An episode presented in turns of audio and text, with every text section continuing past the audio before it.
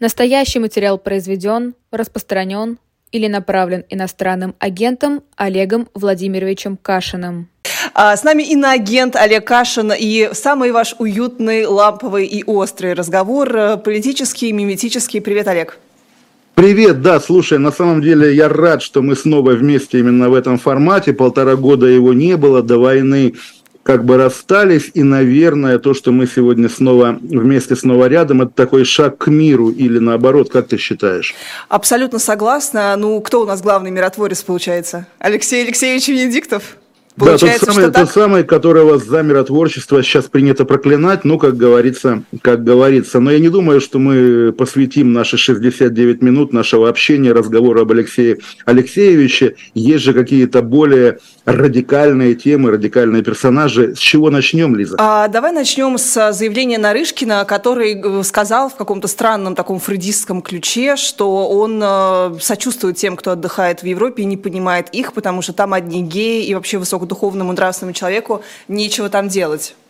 Там биомеханоиды, что тоже важно, и меня поразило в его этом выступлении, по-моему, на форуме «Армия», да, как он именно с порога, да, выйдя на трибуну, сказал, дорогие товарищи, вот такая история, что вот на Западе бездуховность, трансгендеры и биомеханоиды. Мне дико интересно, и всегда было интересно, как они в своем кругу, когда камеры не включены, об этом говорят. Очевидно, что эта тема их всерьез гнетет. Может быть, конечно, причем может быть даже конкретный Нарышкин, ему плевать на биомеханоидов, но он подстраивается под нравы верховного би биомеханоидофоба и трансфоба, да, изображая, что и у него болит. Но сегодня, и, по-моему, по-моему, это сделали наши друзья из Фонда борьбы с коррупцией. Они выяснили, что сын Нарышкина при этом живет и имеет вид на жительство и недвижимость в Венгрии. Понятно, что Венгрия это не самая такая гейская страна Европы, но тем ну, не самая менее тоже Европа. я полагаю. Одна тем не из... менее, то, тоже Европа, тоже НАТО. Ну, как бы, э, поди разбери как говорится. А, ты знаешь, я на самом деле вот тоже у всех тезис про то, что что он так вспоминается у Европу, явно переходил чувак по этому ЛГБТ-кварталу в Берлине, и вот теперь ему снятся там стропоны, стропонессы, а, все в таком духе, он вот это вот заявляет. Но здесь, конечно, тоже читается такое явное, такое явное желание, горечь, а, отчаяние по утраченной возможности у всех наших а, больших начальников а, поехать в Европу. Но я в контексте вот этой бесконечной, уже совершенно абсурдной, абсурдистской, я бы сказала, борьбы с ЛГБТ, хочу тебе, может быть, ты видел, может быть, нет, и всем зрителям, если ты позволишь, э, зачитать выдержки. Знаешь, из чего? Из учебника истории, наверное. Из, э, пока не из истории, из вузовского, вузовского вот этого учебника, единого учебника, который про, э, как же он называется, основы государственности должен привечать нашим студентам. Потому что там отдельная огромная статья посвящена ЛГБТ. Так вот, там, во-первых, говорится о том, что родители это не тот, кто воспитал, а именно тот, кто родил, поэтому не надо давать геям право воспитывать а лесбийский и гомосексуальный Олег секс, он, знаешь, почему плохой? Потому что он не приводит к деторождению, а служит для удовольствия. А секс для удовольствия – это очень плохо. Русские, они занимаются сексом только, э, чтобы родить, собственно, детей. В общем, да, можете почитать, сколько ты, у кого ты, секса знаешь, было. Если, если у нас с тобой... Здесь сезон... была шутка про Дугина, но ее Денис Чужой пошутил. Мы не будем Сез... так. Сезон сальности, да, то на самом деле, если честно, вот когда попадает в публичное поле некий новый персонаж, Анна Кузнецова или Львова Белова, типа вот такая женщина, у нее там типа 8 детей. Я хоть сам люблю детей, но почему-то у меня ассоциация, что ага, вот у нее 8 детей, детей, значит, у нее в жизни было 8 половых актов. Другой интерпретации нет. Но чтобы сползти с этой, так сказать, сексуально-половой темы, потому что, в конце концов, я думаю, что мы шире этого и в новом а я, сезоне... Не, я, конечно, нет, мы не про это. Я да. хотела просто... Про... Там такие перлы, что, знаешь, даже шутить на эту тему не нужно. А почему еще очень плохо ЛГБТ вся повестка? Потому что она утрачивает вот этот вот психологический диморфизм, который присутствует а, в патриотизме. Знаешь почему? Потому Нет, что знаю, цитата Цитата вот из учебника, ребят, вдумайтесь. Вспоминается песня «Папа может быть кем угодно, только мамой, только мамы не может быть». А, и приводятся примеры вот этих вот а, объектов нашей Родины, которые либо относятся к мужскому полу, либо к, женщ... к женскому Вспомним распространенные в народе наименования великих рек, от которых зависела жизнь. Дон, батюшка, Олег Владимирович, Волга, матушка.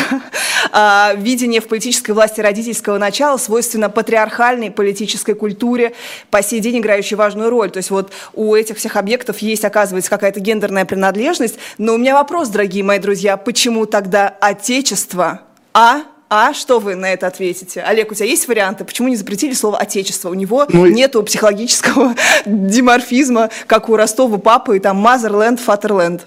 Да, Фатерленд и тот отец, в честь которого назвали Отечество, потом окажется геем, как это предусматривает драматургия. Но вот ты об этом заговорила, а я, может быть, в контексте заданного Алексеем Навальным или, или людьми, выступающими от его имени тренда, на ревизию 90-х, конечно, вспомнил давнее выступление Никиты Михалкова на форуме доверенных лиц Бориса Ельцина в 96 году, когда он, вот именно тогдашний еще Михалков, не бесогон, а кумир миллионов, харизматик и так далее, сказал прямо, да, что Россия баба, а Борис Николаевич мужик. Помним. И вот я, да, мы это помним, но и даже я, я думаю, так это, это тоже... националистическая как раз идея. Мы ну, с тобой нет, еще это, в наших это, прошлых эфирах обсуждали, да, что многие да, апеллировали да, да, да, к ней. Вот, в Беларуси был такой поэт. Да, вот как раз нет, в Беларуси, вот как раз я сегодня этот ролик увидел, того же года, но позже. Вот удивительно, как опять же одинаково все это расползалось, когда удивительно Ларита Милявская на предвыборном концерте Александра Лукашенко сказала то же самое, что Белоруссия баба, а Александр Григорьевич мужик, и, конечно, от этого тоже стоит отходить. И вот я не помню, как звали ту старушку, по-моему, Лидия Смирнова, какая-то вот тоже из легендарных актрис.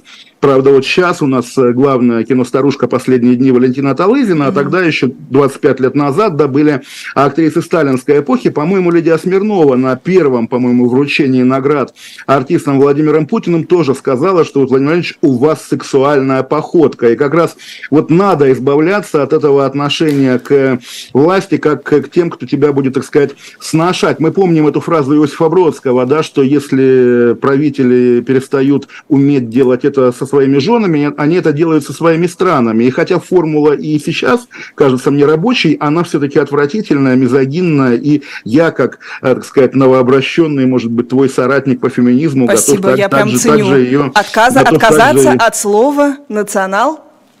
Национал кукол что? Нет, слушай, пока, подожди, пока. Вот это наш последний бастион, наш последний рубеж. Национал-куколдизм мы тебе не сдадим. И, как говорится, не проси, дорогая Лиза, может быть, в следующем сезоне. Да, вот опять же, да. когда будет Что новая будет война дальше? уже. Как, после ядерного Путин... взрыва, да, я Да, после ядерного, я скажу, там, выползая из-под обломков русской Хиросимы, mm-hmm. ну, Лиза, ладно, окей, о куколдизме тоже, тоже забыли. А, давай перейдем, раз мы начали про учебники, такие вот смешные, перейдем к серьезным учебникам, к историческим. Да. Ты вообще почитал какие-то выдержки из того, что Владимир э, Ростиславович Мединский предложил Твой в качестве босс, мой бывший, бывший босс, босс, э, и мы даже можем, э, ну чуть позже посмотрим видео виа телеграм-канал Кашин Олег по поводу моего бывшего босса и какой он был когда-то модный. А, так вот, тебе удалось ознакомиться? Э, нет, э, я более того, я настолько интеллигентный человек, что я скачал пиратскую PDF-ку, изучил ее и в телеграм-канале Кашин Плюс, на который, я думаю, каждый, по крайней мере, второй из наших зрителей подписан, а кто не подписан, те подписывайтесь. Я как раз проанализировал этот материал, и мне кажется, да, вот э, самым существенным здесь то, что ладно бы там, ну вот он навязывал, представь Дугину или тому же Тихону Шевкунову, как пишет Ксения Лученко, совершенно верно, дали бы это задание. Они бы написали, ух, какую концепцию. Я думаю, это мечта любого, ну и ученого, и псевдоученого, получить тотальный карт-бланш на навязывание своего взгляда э, кон- конкурентного, да, э, такой аудитории бессловесной бесправной, как школьники. Вот, пожалуйста, реально мечта, мечта маньяка. И вот маньяк маньяку достается эта мечта, а и он пык-мык, что у него такое, буквально чистая полемика с перестроечным огоньком. Я действительно придерживаюсь этой гипотезы, потому что, ну вот даже там, даже у меня, если бы я начал доказывать тебе, чем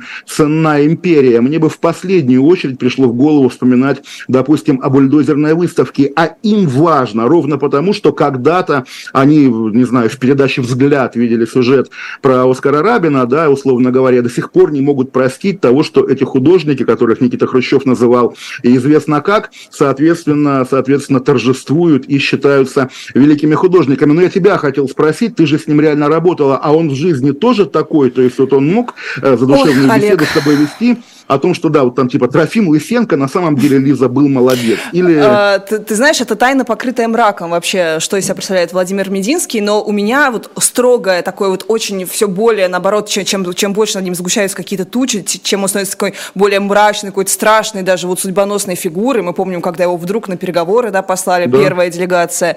То есть человек как бы очень весомый, как будто бы внезапно. Но у меня, вот чем, чем больше его этот статус, тем у меня больше ощущение, что это абсолютно персонаж вот корпорации «Я», Пелевинский прототип э, э, татарского, э, э, который, да, э, который, в общем-то, понимаешь, вот э, играет, заигрывает в каком-то постмодернистском вот этом вот Но он же и пришел и в политику существует. буквально из пиара, да, то есть он же как раз вот до того, как стать даже депутатом Госдумы, он был, собственно, там каким-то, какая-то ассоциация пиар-специалистов Москвы, ну и, собственно, вот даже вот та пресс-конференция 91 -го а давайте года. поставим а, давайте пока просто... кусочек, я специально переслала, Полин.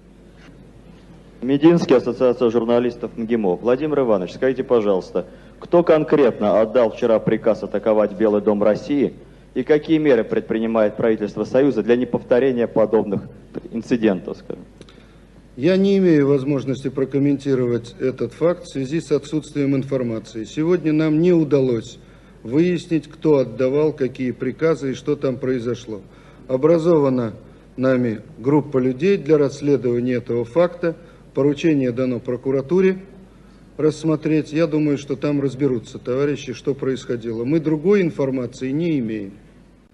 А, в общем, что обратило внимание твое, Олег, на это замечательное видео? Вот мне кажется, очень красноречивый человек. Тут, понимаешь, вопрошает, почему расстреляли парламент? Как, что должно произойти, чтобы таких инцидентов больше не повторялось в России? Да, мы его не расстреляли тогда еще, и как раз ген... будущий генерал, тогда капитан Суровикин, ехал на своих БТРах через Садовое кольцо, и хихикать Лиза не стоит, потому что БТРами своими да. он задавил Гусова, Комаря и Кричевского. А я думаю, не стоит, потому что Суровикин непонятно где и в каких Суровикин непонятно где, пребывает сам, да. Написала сегодня из издание «Политику», да, соответственно, ему сказали, что да, ты на свободе, но типа заткнись, чтобы о тебе забыли. Так вот, нет, меня в этом видео конкретно, мне, конечно, поразило то, что он в помещении летом в августе в плаще. То есть, понятно, суровый 91 год, когда оставишь плащ в раздевалке, а его украдут, даже несмотря на то, что это пресс-центр Министерства иностранных дел. Но вот как раз вот э, касаясь, ну, даже вот возьми тебя, да, вот ты яркая звезда живого гвоздя, но мы тебя, да, помним и до этого, как э, пресс-секретаря Мединского. А Мединского мы помним как того юношу с пресс-конференции. Это как раз здорово, когда люди не возникают из ниоткуда, и можно их проследить. И в этом смысле как раз то, что мы его нашли на этой прессухе, да, это как раз аргумент в его пользу, потому что слишком много вот возникающих из ниоткуда персонажей, угу. как, как то условная прозра... Мария Певчик. Да. Это, это как будто прозрачная репутация, да, сразу у Мединского. Записываем его в какие-то понятные там комсомольские журналистские Ты знаешь, да, помнишь же его знаменитые книги про мифы о России? Я ну, еще конечно. тогда, 15 15 лет назад брал у него интервью, и он мне показался, ну вот есть такие, причем на самом деле, мне кажется, они так перпендикулярны в целом чиновничьей корпорации российской, потому что вот ты правильно описываешь, как пелевинские персонажи, да, такие буквально голограммы или циничные пиарщики, которым абсолютно плевать, чем заниматься. А, ну окей, он мог передо мной позировать, играть, но я могу понять, когда перед тобой человек, которому реально интересно, который рассказывает. Вот там Потемкинские деревни, да, а ведь их не было, да, вот этих фальшивых домиков, а реально Потемкин осваивал Новороссию, видно, что у человека болит. И как раз, если действительно его превратили в итоге в такого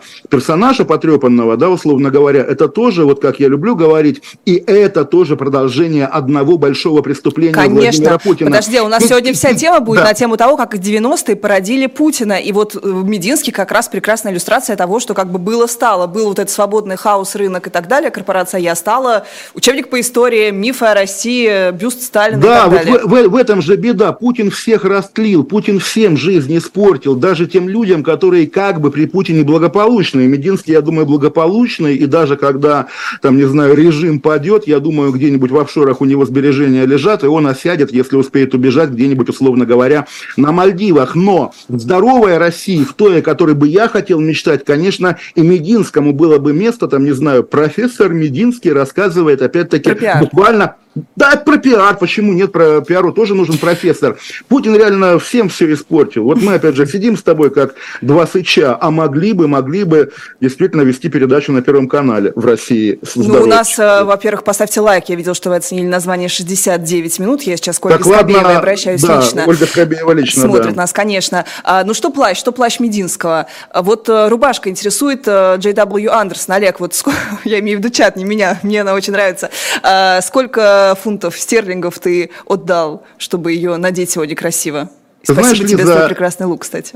Я для тебя оделся, как можно было понять, Same. но я тебе скажу, спасибо тебе, выглядишь великолепно. Так вот, э, я не, не помню ее цену, потому что когда она появилась в магазинах, я облизывался, понимая, что она дорогая, а когда мне исполнилось 43 года, то есть всего два месяца назад, мой любимый густапсовый чат скинулся деньгами, и мне ее и кепочку от Андерсона тоже подарил. Вау. Спаси- спасибо Густапсовым. На вот самом это деле, донаты, друзья мои. Да. Кто, кто донатит на что? Вот Олегу на красивый, что Это не называется? донаты, Лиза, это как раз вот Шмот, дружба да? буквально, да. Ага. Э, А так-то ш- шмот я люблю покупать сам на те деньги, которые зарабатываю подписками на свой телеграм-канал, Да. на который, Не я думаю, это сделать. еще подпис. Кашин плюс, Вот Кашин ты плюс, сказал, да. знаешь, ты сказал про Хиросиму, что, может быть, после этого все сильно изменится в контексте учебника по истории для вот этих пятых-девятых классов. У тебя нет ощущения, что сам факт того, что учебники так часто переписываются, буквально постоянно, он в первую очередь бьет как бы по вот этим вот э, людям, студентам, молодым людям, которые такие, о боже,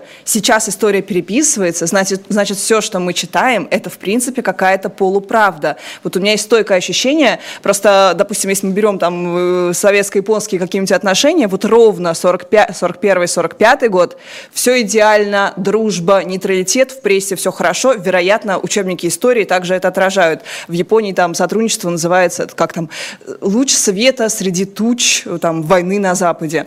А советско-японские отношения. Вот, 45-й год, как бы летом ты ушел, все случилось, Потсдамская конференция, фигак, приходишь, злые япошки, они фашики, у них там вообще, они строят азиатское государство, а, Азия для азиатов. А, вот, а, ну, буквально, вот мне кажется, это же, у тебя же вот это понимание должно сеяться как бы в голове, как у школьника, как у студента, что все время все переписывается, истины не существует, как говорил Дугин. Вот я хотел с тобой спорить и надеюсь с тобой спорить, а здесь я только могу кивать, потому что полностью согласен. Хрен бы с ним, если бы э, эта работа Владимира Мединского и примкнувшего к нему, на самом деле, формально более заслуженного ученого Таркунова, да, ректора МГИМО. Ого, если, да, кстати. Да, если, если бы она вбивала в голову детям какую-то, пусть даже и ложную концепцию. Но ты совершенно права, что она, как и все, что делает российское государство в плане, опять-таки, ну, выстраивание системы координат, скажем так, э, размывает правду и сама не заинтересована в том, чтобы у людей была какая-то цельная картина мира. Бог бы с ней, с Японией, которая была 90 лет назад. У нас есть Турция, которая вот на, на памяти буквально нынешних детей за последние там лет 5-7.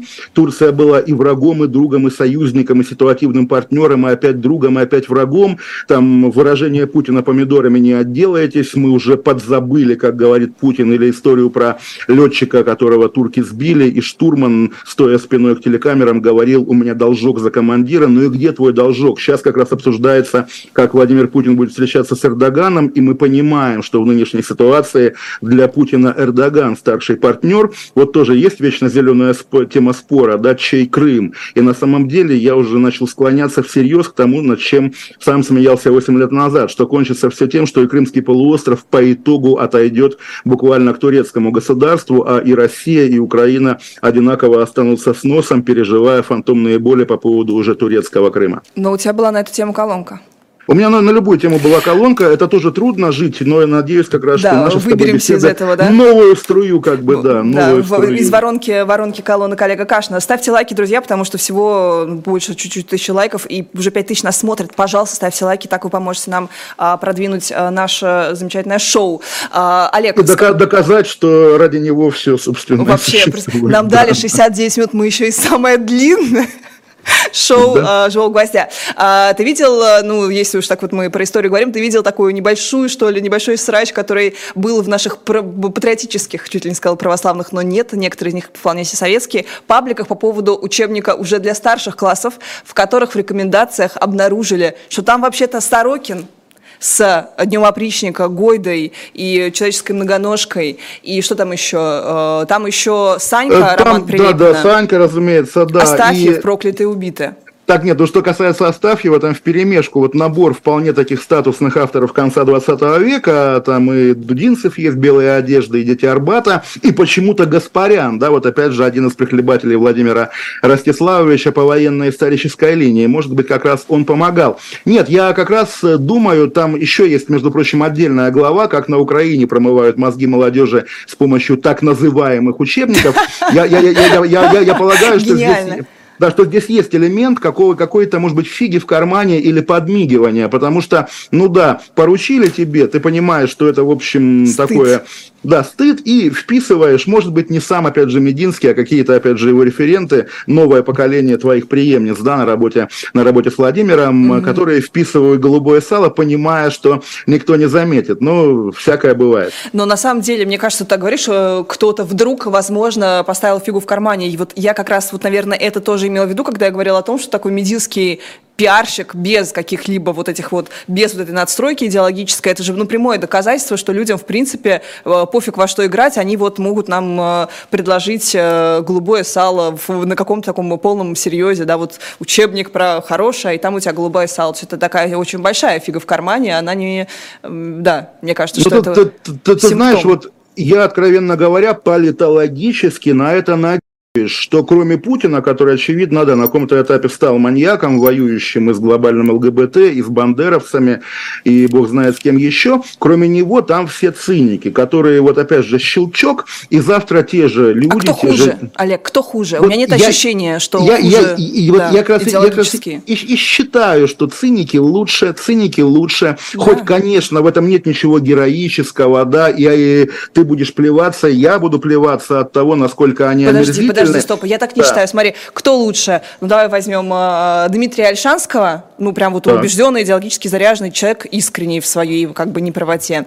А, или мы возьмем э, человека на зарплате который получает зарплату за то, что он сейчас пишет такие вещи. Он так не думает, но он так пишет. Мне кажется, второй гораздо хуже, потому что он знает, что он совершает преступление, там, грех и всякое такое.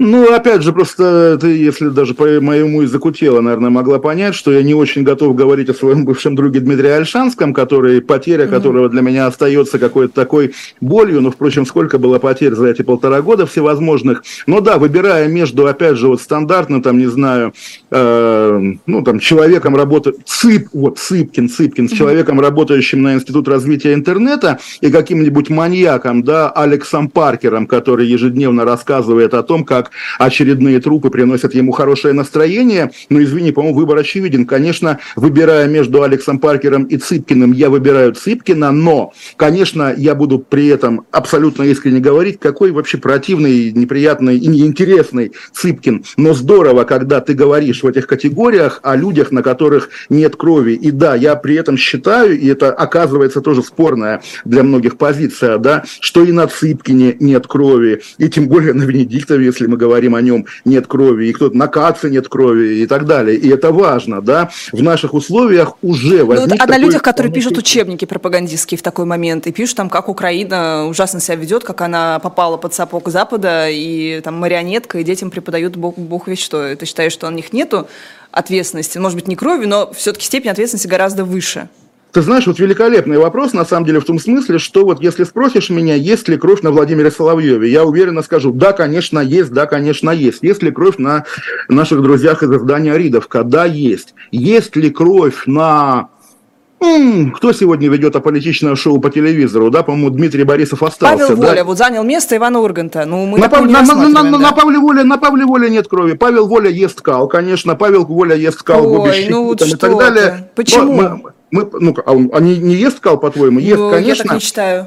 Не, понимаешь, это тоже такой момент. Ну, смотри, грубо говоря, вот э, ну, я не знаю, насколько это уместно здесь, и опять-таки всякое, всякое бывает, но э, там э, запрещено, ну вот как, как с религией, да, я считаю, что когда в России сажают людей за веру, я имею в виду яговистов, да, давно началось, последние лет 5-7 точно, их сажают буквально за то, что они молятся так, как они привыкли, то я считаю, что в этих условиях быть э, представителями легальных конфессий стыдно, потому Ого. что, потому что место буквально новомучеников, да, место ранних христиан занимают сегодня яговисты. Я, если что, не яговист, я православный, тем не менее, да, я считаю, что патриарх Кирилл как бы, да, все свое остаточное христианство уже растерял во многом, в том числе потому, Подожди, что ну, он... какой-то принцип, он... ты включаешь принцип коллективной ответственности. Если, значит, Путин виноват, значит, чувак не может сыграть на барабанах э, на концерте The Killers. Если конкретно РПЦшники виноваты, верхушка, значит, обычная прихожанка в храме многодетная Нет, мать... я, я, я, я, я не про прихожан, как раз быть. я, а, я, ну, я, привел, я привел пример патриарха. Так вот, я о чем говорю. В ситуации, когда, да, цензурное поле, в ситуации, когда... Почему вообще возникла потребность шоу Павла Воли? Потому что Ургант Урганта цензура убрала, да, я понимаю, разные каналы, но ниша одна, и, по-моему, не скрывают, да, что они из воли делают Урганта. Так вот, именно в этой ситуации, когда тебя ставят на то место, которое неконкурентными способами освободилось, занимать это место стыдно. Если бы Павел Воля был порядочным человеком, он бы сказал, Кина Канделаки, ты выбрала свой путь, да, вот там и сиди, сама это шоу веди. А я, Павел Воля, буду как честный человек давать свои стендапы в Батуме. Вот это если бы Воля был честным человеком. Но Воля не нечестный человек. Подожди, а ты исключаешь, ты просто так говоришь, что у нас как будто такая, знаешь, есть монополия Урганта и Первого канала, это отдельное шоу, это Рутюб, как я понимаю, которые просто хотят качать, дали кучу денег человеку. Почему ты думаешь, что если бы Ургант сохранился на Первом канале, то с волей бы не было этой истории? Почему ты считаешь, что это именно замена, что это вот какая-то, знаешь, игра с нулевой суммой? Мне кажется, совсем нет. Мне кажется, вполне такой нет, проект ну, быть. буквально я раз уточнил, что они это открыто декларируют, да, что типа, да, вот в этом же жанре и так далее. Ну, другой пример, если это действительно какой-то нерелевантный, группа «Земляне» играют рок, да, на советской сцене, как бы молодцы. А они не молодцы, да, когда Сой Великий, э, день памяти которого мы отмечали на днях, работает кочегаром, быть группой «Земляне» стыдно. И спустя 40 лет, когда э, лидер группы «Земляне» Владимир Киселев стал, опять же, таким одиозным пожирателем радиостанций и торговцем патриотизмом, для который даже на Газманова, да, на э, одиозного Газманова Владимир Киселев на него пишет доносы. Эта история показала, что да, ровно ровно потому, что Киселев занял ту колоедскую нишу быть э, псевдорокером на фоне реальных запрещенных рокеров. Вот поэтому жизнь так и складывается. Не хочу, опять-таки, чтобы наша программа была посвящена каким-то проклятиям в адрес Павла Воли, но если мы говорим о принципе, принцип ровно такой. Окей, вот, э, все, да, все, как, окей как смотри, люди, давай, которые... Волю не буду обсуждать, хорошо. Есть там два человека, которые мне прям симпатичны. Это Илья Соболев и Карина Мурашкина, э, девочка, которая блогер с офигенной реакцией, которая там делает свои такие стендап-подходы, ну, вроде как а Алла Михеева, как считает Алла Михеева, ну, Мурашкин там в своем стиле. И Соболев, который, ну, шикарный, четкий, классный стендапер-комик, который сел и шутит, что, э, вы знаете, раскулач, а аресты, когда был ордер на Путина, аресты добрались до самого верха. И дальше ну, делать паузу. Блогер Лерчик взяли, значит, повязали, раскулачили. Как тебе вот такой формат? Мне кажется, что при всей моей как бы э, там, сложном отношении к этому эпизоду, моя какая-то, мое понимание Соболева больше, чем его вот эта вот э, условная зашкваренность. То есть я могу понять человека, которого нанимают, который идет работать вот в такое шоу. Ну, давай по умолчанию, да, все-таки сейчас уже настолько суровое время, да, напоминаем, Российская Федерация во главе с Владимиром Путиным ведет самую неправедную, самую кровавую, самую кошмарную войну, да, которая э, на памяти наше, нашего поколения. Ничего хуже этой войны не было. И давай по умолчанию считать, что в целом каждый, буквально каждый человек, который в этих условиях находится где-то там в системном поле, он, в принципе, колоед. Кто такая Мурашкина, понятия не имею, да, наверняка хороший хорошая девушка. И да, я предполагаю из того, что ты о ней рассказала, что крови на Мурашкиной тоже нет. Перестает ли она от этого быть колоедом? Да нет, в общем. Но какая разница? Карина, Еще раз скажу. Это да, коло... все, я так не говорила. Колоеды лучше кровопийц. Да, колоеды лучше кровопийц. Но еще раз говорю, они лучше кровопийц, но тем и лучше, что мы можем с тобой говорить. Вот смотри, у нее там... Ну хорошо, про живой гвоздь тоже можно так говорить, Олег. Про живой гвоздь тоже так можно говорить. Ну, поскольку про живой гвоздь так говорит, опять же, конкретно очерченный круг лиц, и я думаю, мы еще касаясь Придем э, казуса Албурова к ним придем, я думаю, оставим этот разговор им. И еще раз, да, естественно, ну, как сказать, роль «Эхо Москвы» в э, нулевые десятые годы, она сто раз обсосана, сто раз обсуждена, и, в общем, даже, по-моему, сам Алексей Венедиктов не очень отрицает, что он, конечно, на том этапе был, безусловно, частью системы, э, а уж тем более с пресловутым электронным голосованием. И делать вид, вот опять-таки, да, вот как-то интересно получается, я тоже по этому поводу ворчал еще, как ворчал, орал еще до войны. Вот именно сочетание нашего классического системно-либералистского э, подхода к жизни, да, когда, да, люди там делают какой-то свой Google-центр, вполне взаимодействуя с системой, но в душе себя считают какими-то абсолютными революционерами, подпольщиками и диссидентами одновременно, это, в общем, тоже тот же элемент лицемерия, который был присущ. И... Но ты их колоедами никогда бы в жизни не посмел назвать, просто сейчас, понимаешь, почему, почему? Нет, я, я, Кирилла Серебренникова при еще до его дела Серебренникова вполне такими же словами ругал. Извини, когда он ставил около ноля по пьесе по повести Суркова и делал вид, что там главное, да, что это хороший текст, а не то, что это чиновник, а, от, от которого зависит буквально тогдашнее благополучие Кирилла. Ну, собственно, да, и много, конечно, было этих колоедских эпизодиков, да, и, ну и, собственно, мы помним, как во времена Болотной был этот тоже такой неразрешенный спор о велодорожках в концлагере, но он был, да, и прямо скажем, время рассудило так, что те велодорожки буквально прокладывались ну вот куда-то туда, да, в сторону Мариуполя, и та цифровизация, которой все гордились, которую все обожали, в итоге обернулась, а, системой распознавания лиц, и, б, буквально удобством электронных повесток. В общем, наверное, лучше бы обойтись было без цифровизации, но, опять-таки, спустя годы спорить об этом, есть ли смысл? Я думаю, нет. Ну, было эхо Москвы, еще Слушай, раз скажу. Я, я наоборот, а, хочу наше, наше святое право его ругать, да, при этом оно все равно как бы с человеческими чертами, а не с чертами а, упырей и людоедов. Вот о чем я.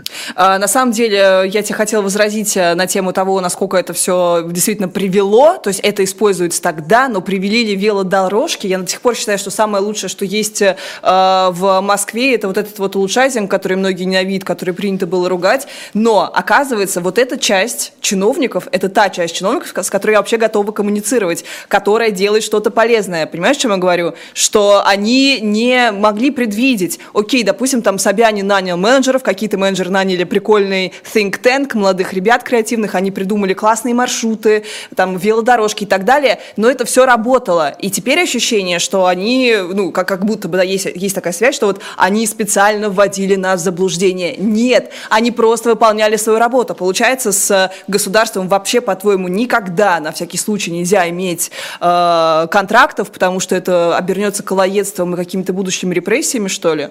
Типа, ну, надо было знаешь, Путина знать с пеленок его лучше, лучше не иметь, я не вижу ничего сенсационного в этом подходе, в этой формуле.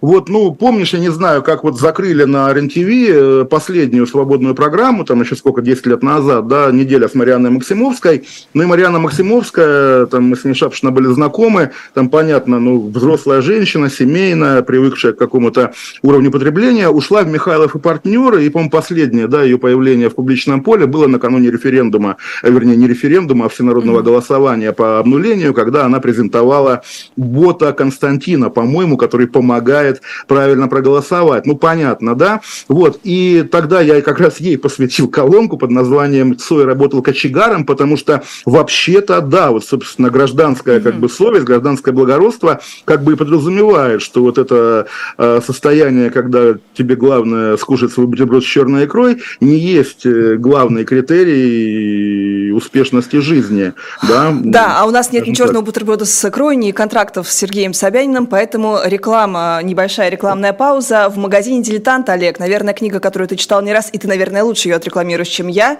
это с Украиной будет чрезвычайно больно Александра Исаевича Солженицына. Почему нужно купить ее нашим зрителям, слушателям?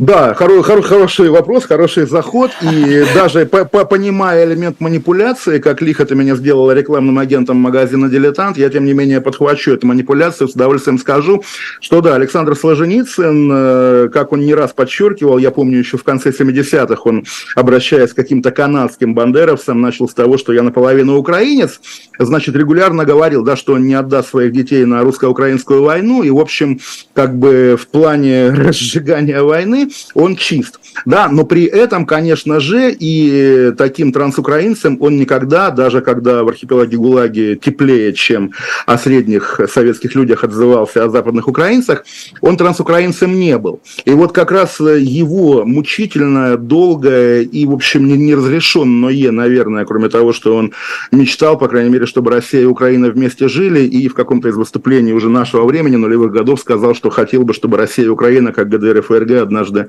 воссоединились, да я об этом мечтал. И здесь как раз таких людей, которые на протяжении там, полувека буквально думали вслух о русско-украинском вопросе, на Украине их много, на Украине их сотни, и поколение покойных диссидентов, типа Черновола, условно говоря, и поколение, тем более нынешнее, воюющее, у них корпус общественной мысли на украинскую тему, он колоссальный. У нас как-то об этом было думать дурным тоном. И вот, собственно, кроме... Зато теперь, зато теперь что сделали Солженицыным. И, и, и кроме нас с Солженицыным, я хотел сказать, закончить фразу, кроме нас с Солженицыным у вас, в общем, дорогие друзья, никого нет. И какой-то набор довольно комичных трансукраинцев, э, которые вообще не понимают, не отдупляют, как говорили в моей молодости. Вот. Что с ним сделали сейчас? Да, разумеется, какие-то вырванные из контекста его цитаты используются для оправдания путинской агрессии. И тем ценнее полные тексты Солженицына, где как раз в этом контексте вы прочитаете те слова, которые с точки зрения Путина криминальны, недопустимы и так далее. Я не уверен, что конкретно в этом сборнике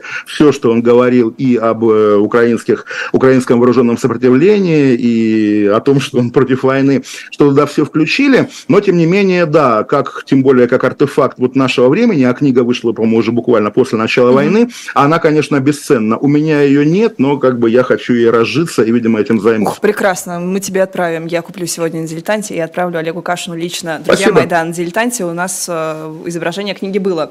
А, симметричная история в луках, вернее, не то чтобы симметричная, как бы обратная. Великие луки. Огромный, восьмиметровый памятник.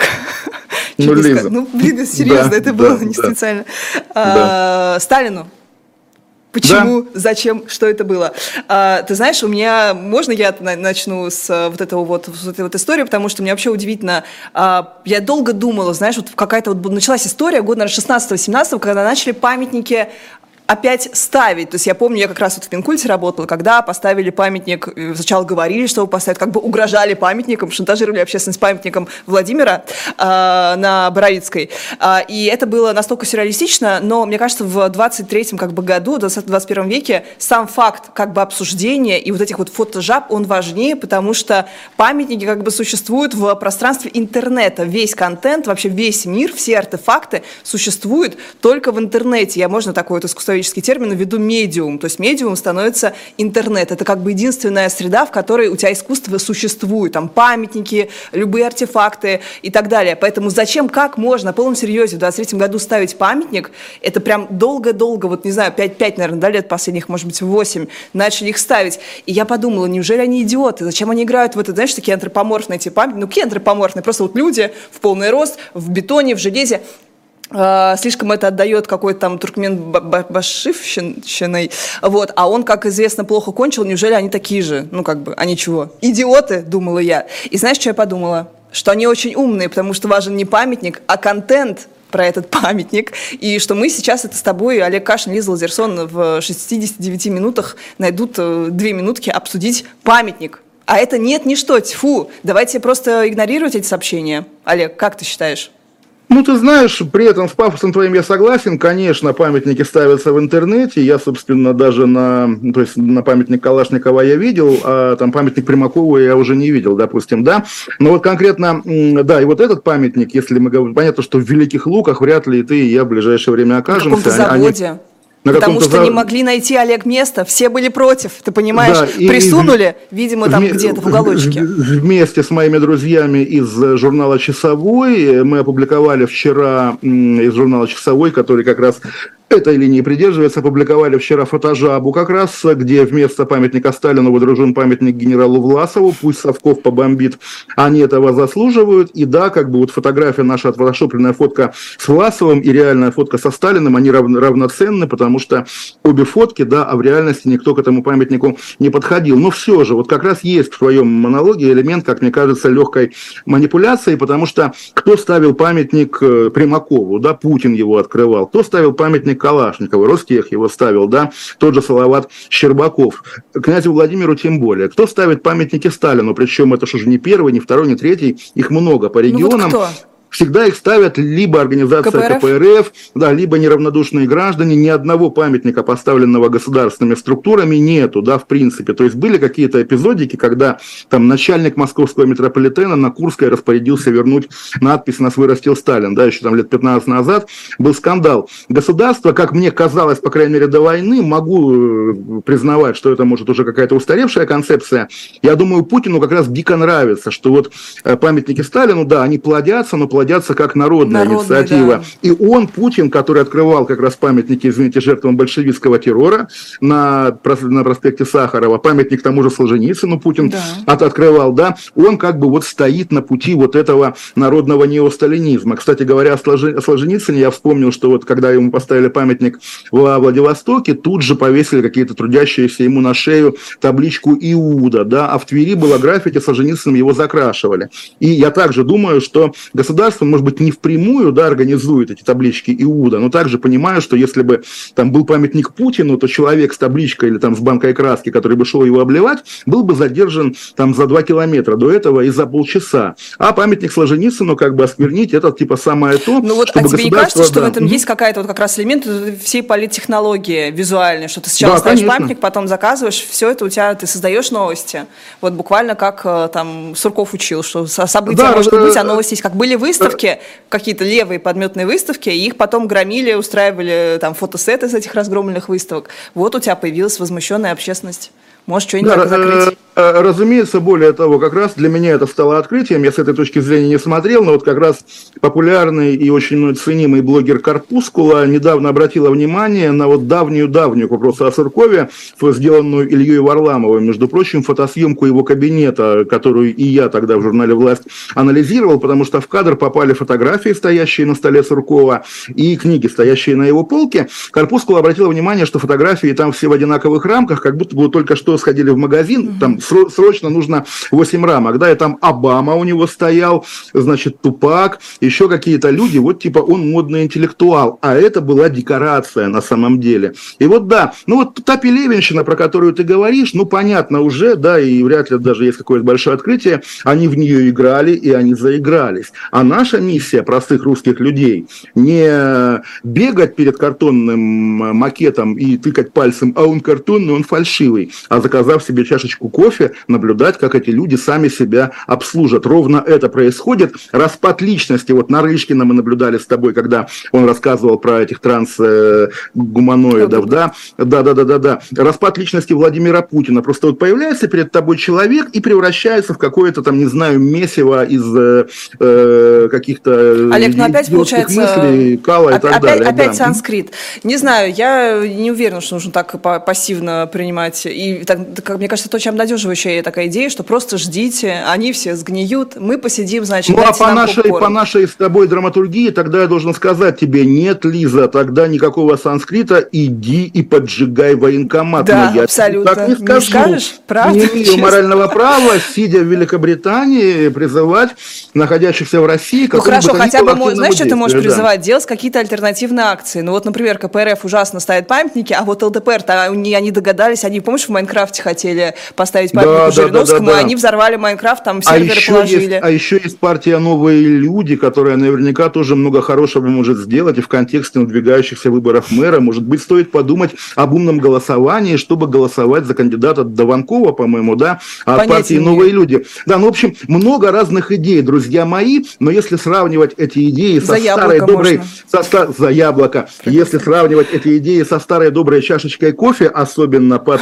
либо под наш эфир, либо под стрим Олега Кашина, то я выбираю и вам советую чашечку, чашечку, чашечку. Главное, да, вот мы если говорим о Солженицыне, понятно, что не- не- быть героями, да, самопожертвование никому не нужно, да, но элементарное неучастие в, во всем вот этом, да, оно тоже уже в наших условиях вполне такая достойная, честная гражданская позиция. Жить не по лжи, друзья мои, жить не по лжи. Но это, Олег, если получится, это если нам дадут еще Вот, это, это, это, это труд большой, да. Да, тоталитаризм обязывает высказываться, но опять-таки есть тоталитаризм, а есть наша русская традиция безмолвного саботажа. Поэтому как раз я надеюсь, что, опять же, вот как те люди, которые вписали Сорокина в учебник, а, они как бы еще дадут о себе знать, да. А, про безмолвный саботаж. Вот Фридман ничего, например, не говорил публично, никак не осуждал, оказался под санкциями, несмотря на протекцию. С него все просили снять. Волков там интриговал, какие-то письма подписывал коллективные. А в итоге ничего не сняли, по максимуму закатали в санкции Фридмана, Авина. Вот как ты относишься к этому? Это считаешь, что это правильно, или что Запад, наоборот, толкает, э, и там, как вы с Мишей Световым, э, у нас, кстати, замкнулся круг, кстати, запомните. Да. А, вы обсуждаете всегда, что нет вот этого гуманитарного коридора для выхода из-под санкций, что нет примера, нет удачного примера. Вот у Тинькова какой-то страшный пример, как бы хорошего примера нет, и как бы как им быть? Им идти к Путину, платить, оплачивать войну. Э, Ты так считаешь? Чтобы не быть адвокатом Волкова, я оговорюсь, что претензия к Волкову не в том, что он защищал этого отвратительного кровавого Фридмана, а в том, что он врал, что он тайно с ним заключал какую-то сделку и что он, соответственно, противоречил публичным ценностям своей антикоррупционной структуры. В этом претензия к Волкову, и именно за это похоронят Волкова в свиной шкуре. Что касается Фридмана, да, разумеется, санкции против него и давление на Авина и лишение Авина латвийского то ли паспорта, то ли ВНЖ, это, конечно, все абсолютная мерзость, абсолютная несправедливость, коллективная ответственность. И я тоже готов это говорить. И э, расследование, допустим, агентства агентства, что альфа-страхование страхует рабочих военных заводов, меня не убеждает. Я готов настаивать на том, что на Фридмане нет крови, на Воложе нет крови, на Авине нет крови. И поэтому, конечно, люди, которые э, ставят этих людей через запятую с Пригожиным, Шойгу, Герасимовым и, собственно, самим Путиным, они делают плохое дело, вредное дело и должны быть каким-то образом наказаны историей. А, ну, к ним, наверное, могут быть претензии, но не сейчас и не такого порядка. Знаешь, вот все почему-то Чубайса и Воложа по понятным причинам, да, вот сейчас начали прикладывать, что Волож там назвался Ну, там, там, элемент, там элемент комизма просто, да, Чубайс исследователь из Глазго, ну окей, это смешно. Ну- но опять же, Чубайс исследователь из Глазго, да, смешно, но значит ли это, что надо требовать э, Нет, повешения нет, нет, же, Чубайса? Это Нет, же про, знаю, траге- да. про, про трагедию какую-то человеческую. Ты понимаешь, Да, как человек кон- отказывается от конечно, своей самости, от своей конечно, идентичности, это конечно, супер важно. конечно, конечно. А вот смотри, там, чтобы зациклить нашу тему с 90-ми, к которой мы сейчас вернемся, а, Чубайс же, он, у него там было это исследование, которое он опубликовал в научном журнале, которое э, называлось так, а, там, Чубайс обнаружил главную причину главную проблему 90-х, знаешь, ей забыл, если Чуба-. Ну, ей оказался А. Чубайс, конечно. Чубайс вышел на самих себя, как это в наших любимых трэш-новостях шипельным обычно бывает, знаешь, вот эти вот э, полицейские, которые выходят на самих себя. А, да, вот я вижу в этом огромную катастрофу, и можем немножко обсудить. Нас спросили в чате концерт The Killers, абсолютно чудовищная история.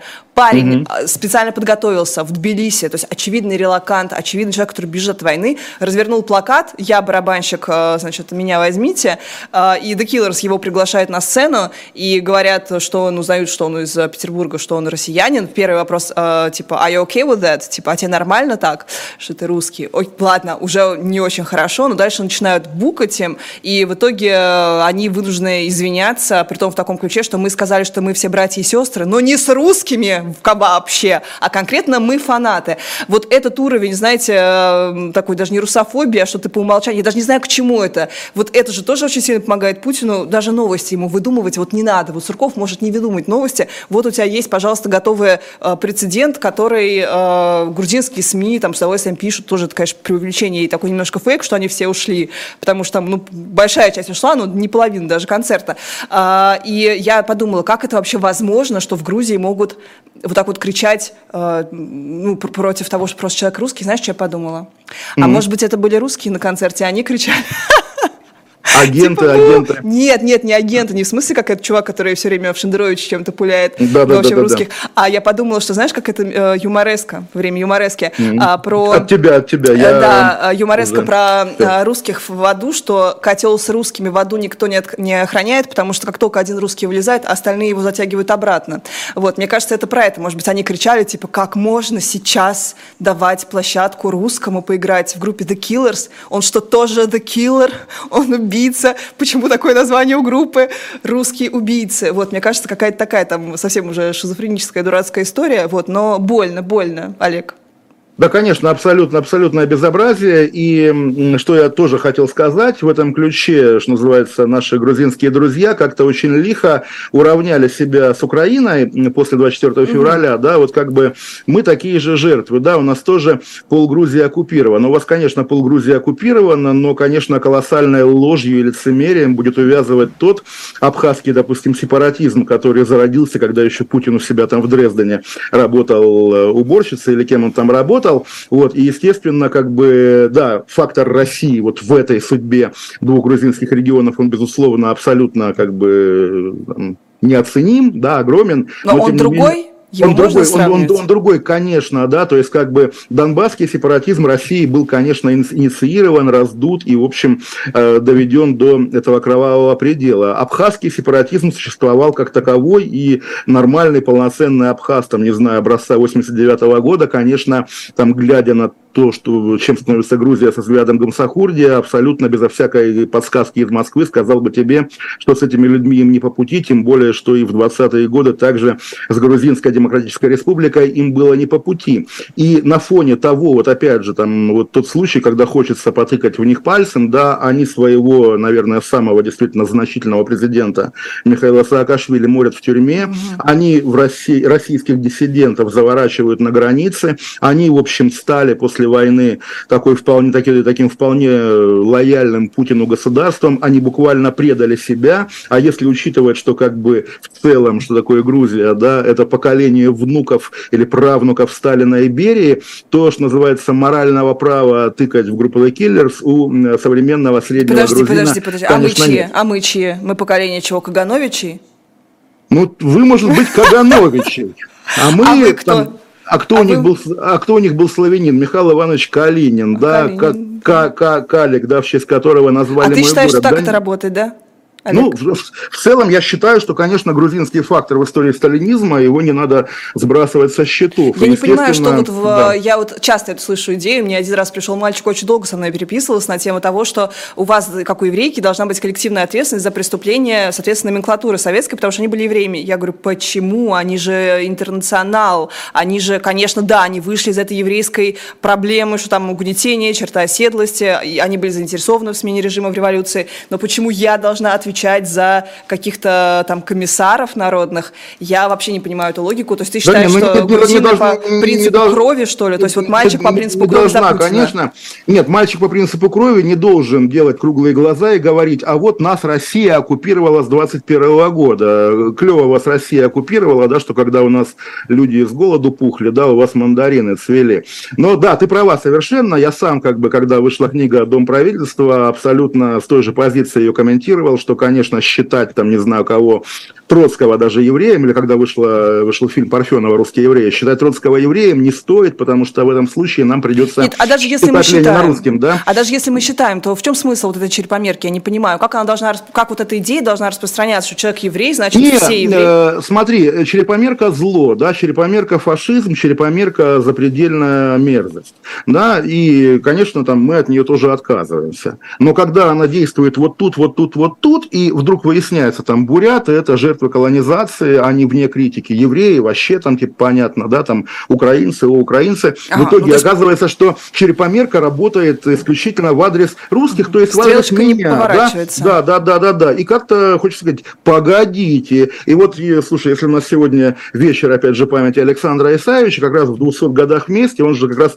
полемизировал с Александром Галичем, да, что как-то вот ты, Галич, конечно, молодец, но как-то у тебя вот так получается, что почему-то все вертухаи, они славяне, да, а все жертвы, они евреи. Но погоди, Галич. И вот здесь как раз тоже наивный подход, который, может быть, был уместен в те годы, когда Солженицын писал эту книгу, а в наше время уже слегка кринж, но все-таки ответа нам история не дала ну, на как это. не дала? Мне кажется, вопрос, сейчас мы придем опять к советскому еврейскому гетто, вопрос же в системности. Если у тебя систематически вузы не принимают социальную группу, если существует там гласная или негласная квота до 82 если я не ошибаюсь, года, то это систематическое угнетение. Было-было. А если у тебя кто-то, отрицая свою, там, не знаю, э, какая-нибудь э, комиссарка или там комсомолка, если она еврейка, и она именно из-за того, что она еврейка, она пошла вообще вот в, в этот э, движ, да, комсомольский, интернационалистический, то как это распространяет коллективную ответственность на всех евреев? Я не понимаю честно. Она что, русских угнетала? Нет. Это же как вопрос к тому, что они э, все были жертвами репрессий, понимаешь, любой национальности. Понятно, что кто-то больше, но э, конкретно, знаешь, там, евреи, мы не угнетаем евреев, а угнетаем русских, такого же не было. Лиза, Лиза, а ты знаешь, что Аллы Пугачевой папку звали Борух? Вот, а еще у меня, да. значит, э, да, у меня был знакомый русский, который учился в 57-й школе, когда он, приход, когда он приходил Падал на уроки. На колени. Да, нет, нет, падал на колени я, это другая история. Когда мой знакомый русский учился в 57-й школе, дети, соответственно, там кидали в него тряпки и мело кричали, ха-ха-ха, русский пришел. Вот буквально, ну всякое это было. что, серьезно? Да, Мне абсолютно. во дворе кричали, ты еврейка, ты еврейка, и мама очень смеется, потому что я, мои родители, вот просто уровень, да, антисемитизма. У меня фамилия была по маме, папа Лазерсон, мама Афанасьева, моя фамилия в школе была Афанасьева. Кто думает, что запутал в своих фамилиях, потому что я говорю, ой, Афанасьева же я еще была. А, и мне не разрешали брать папину фамилию, говоря, что, ну, как бы это нельзя. А в детстве я не знала вообще, что я еврейка, и мне я узнала это в дворе, мне сказали, ты еврейка, ты еврейка. Я кричала Слушай. маме на балкон, и она говорит, я до сих пор вспоминаю, что я кричала, говорила, мам, эти дурочки говорят, что я еврейка. Представляешь? В прошлом сезоне ты же была у нас таджичка, нет? Ну, мама наполовину таджичка, да. Фамилия у нее Афанасьева, это ее отчим, а родной ее отец где-то в, на границе Узбекистана и Таджикистана. Не, ну мы говорим, да, уже жил. о новой исторической общности, то есть то, что классик назвал новиопами. И да, так получилось, что вот, ну, с подачи уже Владимира Путина, который оказался лаксом, да, в какой-то момент, наверное, вот эта новая историческая вышла, вышла на новый виток. Ну, опять-таки, вот э, национальные вопросы, наверное, еще шире и неразрешимее, неразрешимее э, гендерного, да, поэтому я думаю, мы можем бесконечно об этом да, говорить. Мы, что мы у нас еще вернемся еще обязательно. на повестке дня? Что у нас на, еще на, на повестке дня у нас э, разоблачение. Кто-то кто-то пишет за Навального, Алексея, большие политические такие памфлеты, какие-то программы и манифесты.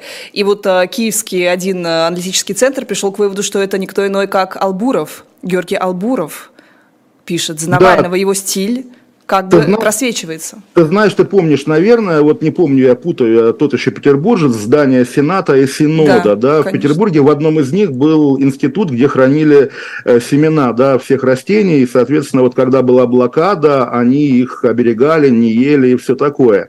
И вот я представляю, да, украинских ученых в блокадном Ленинграде, которые там, типа, умирая от голода и поедая кошек, пишут, типа, что проблема авторства Майнкамф, как бы, да, дикость какая-то, Киев бомбят, у тебя страна, как бы, на грани, на грани катастрофы исторической, да, вот ты украинский ученый, ты не на фронте, ты там не знаю где, а ты сидишь и анализируешь тексты Навального. По крайней мере, с этой точки зрения, это кринж. Опять-таки, не даю совета, конечно, украинским ученым, тем не менее, выглядит это совершенно карикатурно. Также карикатурно карикатурно это выглядит с той точки зрения, что как только Навальный, от имени Навального было опубликовано нечто, что рассердило либеральную общественность, нашу причем, да, мы же с тобой не читаем Киев поста, я думаю, и ты, и я оба узнали об этой публикации. Из телеграм-каналов, да. Из, из телеграм-каналов Ходорковского, поэтому да. я как раз полагаю, что это может быть связано. Но в целом, да, я сам тоже всегда удивляюсь, как так получается, что, ладно, какие-то программные тексты, это можно, там, сидя в суде, написать гигантское письмо, отдать адвокату, но какие-то ситуации корпоративные срачи, да, или там поздравления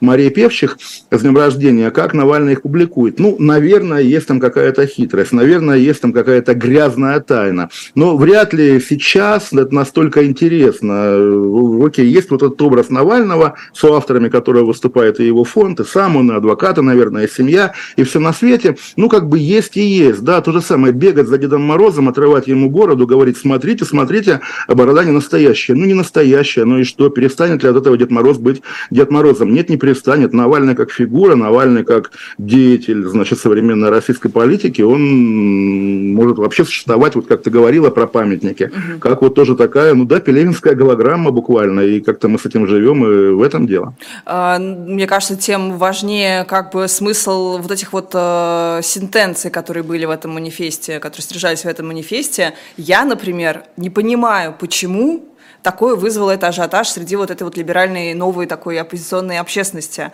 А, там же основная мысль в том, что 90-е, мы с тобой с этого да, сегодня начали, да, да, закольцуем, да. что 90-е виноваты в Путине. И как будто бы здесь какие-то могут быть два разных мнения. Я не понимаю, кто-то кто, -то, думает иначе. То есть я знаю, что кто-то думает иначе. Я помню, как условно брал интервью Дутю там Козырева и говорил, ну 90-е, ну война в Чечне, ну то есть он говорит, ну да, но Ельцин, он как батя, ну ошибку сделал. А такая свобода, так хорошо, у нас концерт, концерты, у нас музыка. И я, знаешь, что вспоминаю? Вот я читала подборку журнала «Ом», где, такой, не помню фамилию э, автора, который был потом замом Удалецкой, в ВОГе работал, в общем, такой известный московский журналист, и он писал о том, как, про, какая проблема для молодежи, а там, ребят, это 98 год, открывается ВОГ, но как бы война, или там 96-й год, открываются клубы техно в Москве, но Чечня. И вот эти люди обсуждали то, как неудобно им ходить со своим пирсингом странным в лице и с фиолетовыми волосами где-либо, кроме Садового, потому что вокруг быдло. И вот эти люди, они выросли, они стали теми самыми либералами, которые превозносят вот этот вот миф 90-х. И мне очень понравилось, что сегодня в интервью Дудя Костюченко, э, это, и Дудь сам, он говорит, что вот этот миф начинает как бы о нем говорить по-другому, потому что обычно либералы превозносят носят 90-е. Я не знаю, как можно. Более того, это, мне кажется, уже такое конвенциональное, что ли, мнение. Фильм BBC «Травма Зон», да, мы с тобой его обсуждали, mm-hmm. он же ровно про это. Было ужасно, было хуже, и Путина хотели, потому что та самая там демократия, это было просто, ну, с чем-то плохим, это было словом обзывательством, да, про то, как вас как бы накололи.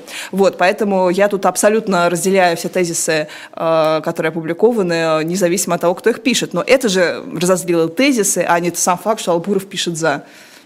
Ну да, разумеется, но при этом также вот я хотел бы обратить внимание, насколько какие-то люди прямо с таким религиозным рвением начинают опровергать, эм, опровергать высказывания украинских ученых, что типа, да как вы смеете, да, ставить под сомнение авторство дорогого Алексея Анатольевича. Вот, конечно, этот фанатизм, он вымораживает вне зависимости от того, как мы к тому или иному относимся. Я одобряю, естественно, также анти, антиельцинские пассажи mm-hmm. Навального. Я понимаю, не одобряя его антикассовские пассажи. Ну, естественно, внутривидовая борьба, она всегда сильна, и надо отдать должное Максиму Кассу, который со своим YouTube-ресурсом, и не только YouTube, наверное, ресурсом, как политик, буквально в одиночку уделал команду Навального. Кац ярче, Кац популярнее, Кац интереснее и Кац правильнее. Да? Молодец Кац. Надеюсь, он когда-нибудь окончательно победит Леонида Волкова. Ну что, что это будет означать? Как ты себе это представляешь? Ну, мы, мы голосуем за Каца, да, Олег, Ну, нет, ну, опять же, мы сидим там, Путин 90-летний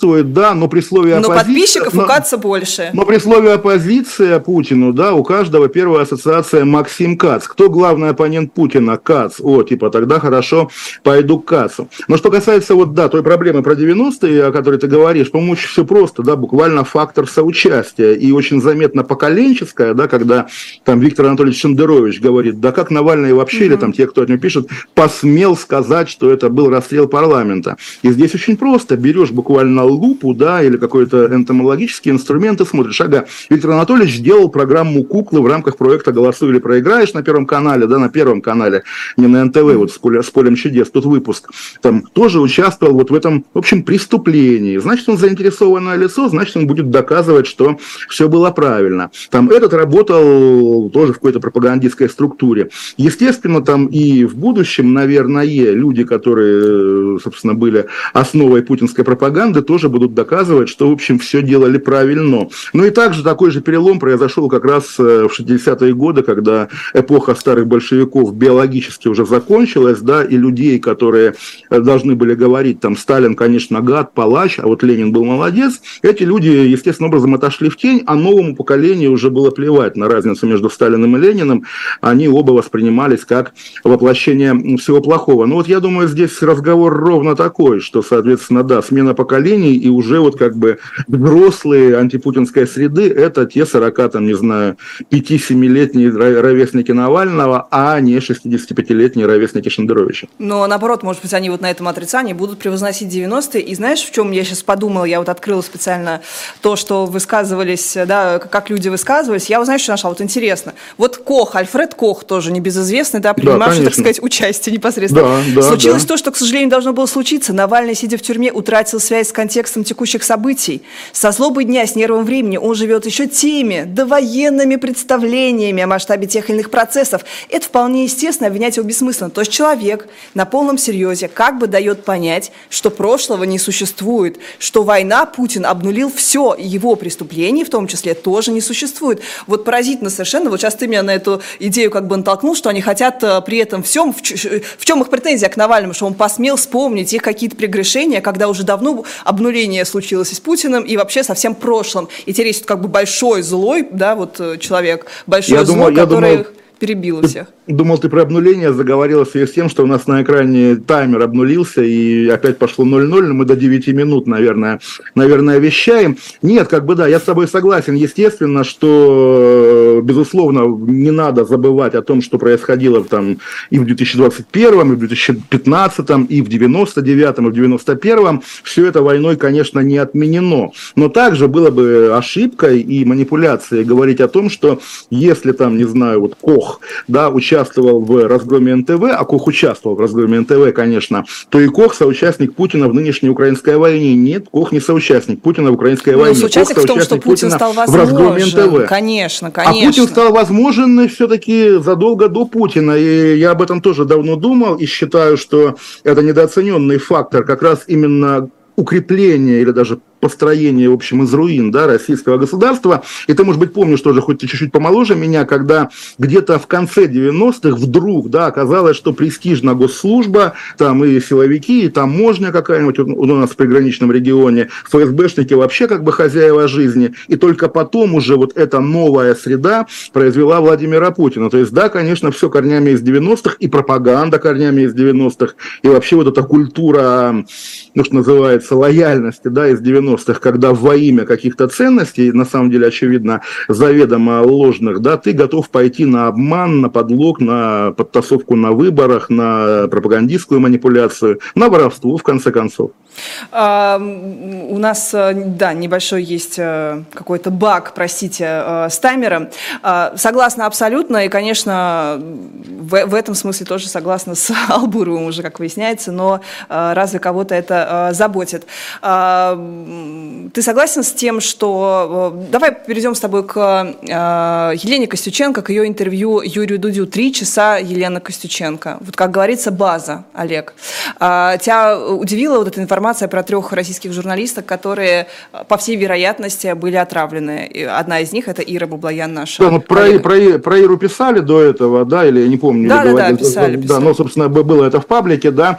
Про Елену Костюченко я узнал, да, из вчерашнего ее текста. Мне кажется, опять же, вот, ну, я тут еще пиарщик, да, но мне как раз кажется, что вот вчера ее крик души, опубликованный «Медузой», действительно был криком души и таким шокирующим. А сегодня, когда к нему добавились уже такие институциональные медийные эпизоды, как интервью Дудю и анонс «Медузы» о том, что они запускают книжное издательство, и вчерашнее выступление стало восприниматься как элемент промо книги, а это все-таки обесценивает. Да, Костюченко при этом великая, она мощная. И вот да, я также давно говорю о главном дефиците в нашем общественном поле в отсутствии такого заметного, такой заметной силы или среды, как э, антипутинские патриоты, да, антипутинские националисты. И как раз вот как антипутинские, но она вряд ли лояльна Путину, да, но также она бесспорно любит Россию. Елена Костюченко, конечно, образцовый человек, потому что слишком много людей, да, и по умолчанию такой базовый набор, ага, ну понятно, Путин мразь, да, все, все, все как бы испортил, ну и, значит, народ рабский, да, и страна, в общем, так себе, и так далее, и так далее. Вот она тот редкий